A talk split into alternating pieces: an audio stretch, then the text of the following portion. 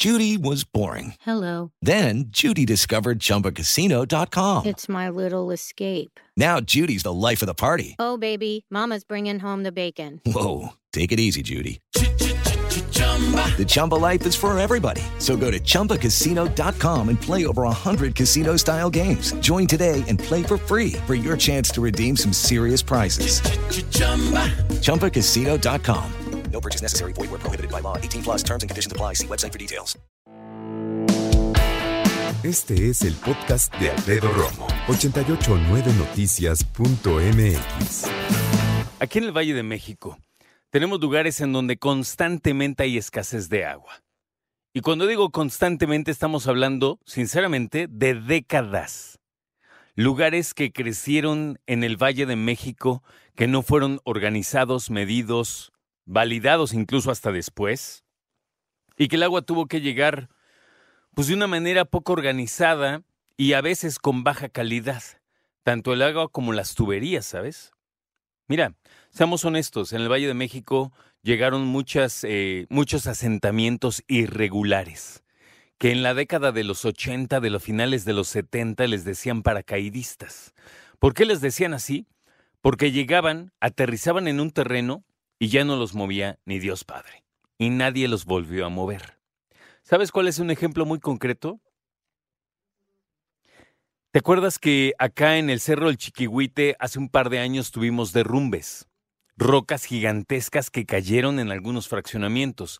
Fraccionamientos que fueron subiendo, subiendo, subiendo en el Cerro del Chiquihuite hasta que llegaron prácticamente a la cumbre. Tú vas en el Valle de México y ves cómo hay lugares en donde había ya bien lejos una comunidad de personas que empezaron a hacer sus casas porque ahí quisieron, porque la autoridad cedió y porque dicen también convenía sus intereses electorales en algún momento, ¿no? Entonces, llegó un momento en que ya te digo, nadie los pudo mover, esos paracaidistas llegaron para quedarse, nadie los pudo mover, y ya te digo, tuvo que la autoridad pues ofrecerles servicios, servicios mal hechos, mal puestos, de baja calidad, y obviamente que no contaban ni siquiera con alguna fuente cercana precisamente para surtirlos. Y eso pasó con el agua. El agua que llegó eh, a duras penas, tuberías que terminaron por romperse porque eran de mala calidad o nunca llegaron al lugar donde tenían que llegar, o, y esto es muy importante, eran lugares tan altos que el agua no llegaba porque no tenía potencia para llegar el agua a esos lugares tan empinados. Y con eso, la Ciudad de México empezó un viacrucis para las personas en términos de agua. Un Valle de México tan grande que ya alberga más de 20 millones de personas, entre la Ciudad de México y el área conurbada con el Estado de México. Muchos dicen que el Estado de México abraza a la Ciudad de México. Tiene razón, lo que pasa es que el Estado de México antes era tan grande que era, checa, ¿eh? El Estado de México era lo que es la Ciudad de México, lo que hoy es el Estado de México, incluso algunos otros estados como Morelos y como Hidalgo, eran el Estado de México. Después se segmentó en diferentes. La ciudad quedó abrazada por el Estado de México. Y por eso tenemos este valle eh, que comprende, ya te digo, estos casi 20 millones de personas. Aquí estamos todos. Algunos con más privilegios que otros en términos de servicios.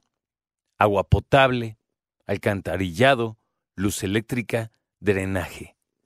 Otros poblados cercanos no tienen o no tuvieron por muchos años o tienen apenas alguno que se parece o que debería ser alguno de esos servicios. No lo son. No llegaron o llegaron sin calidad, al aventón, chafita. Por ende, creo que es importante que yo te cuestione acerca de qué tanto recibes agua hoy en tu casa, agua potable de calidad, y que la pagues además, porque eso es importante. Entonces puedes que tú me digas que, que tú me digas que nunca has vivido la escasez de agua, que algunas veces has vivido la escasez de agua, que la vives constantemente o que no llega agua a tu casa. ¿Cómo crees? ¿Es en serio? ¿Es en serio?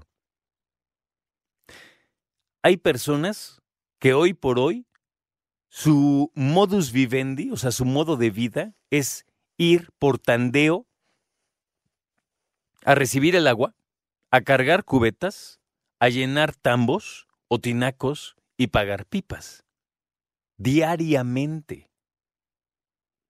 Claro, les dura, no sé, algunas semanas, semanas, pero me refiero a constantemente tienen que hacer esto. Y sí, hay muchas personas del Valle de México que todavía viven así. Y digo todavía porque llevan décadas en esa situación. Escucha a Alfredo Romo donde quieras, cuando quieras. El podcast de Alfredo Romo en 889noticias.mx.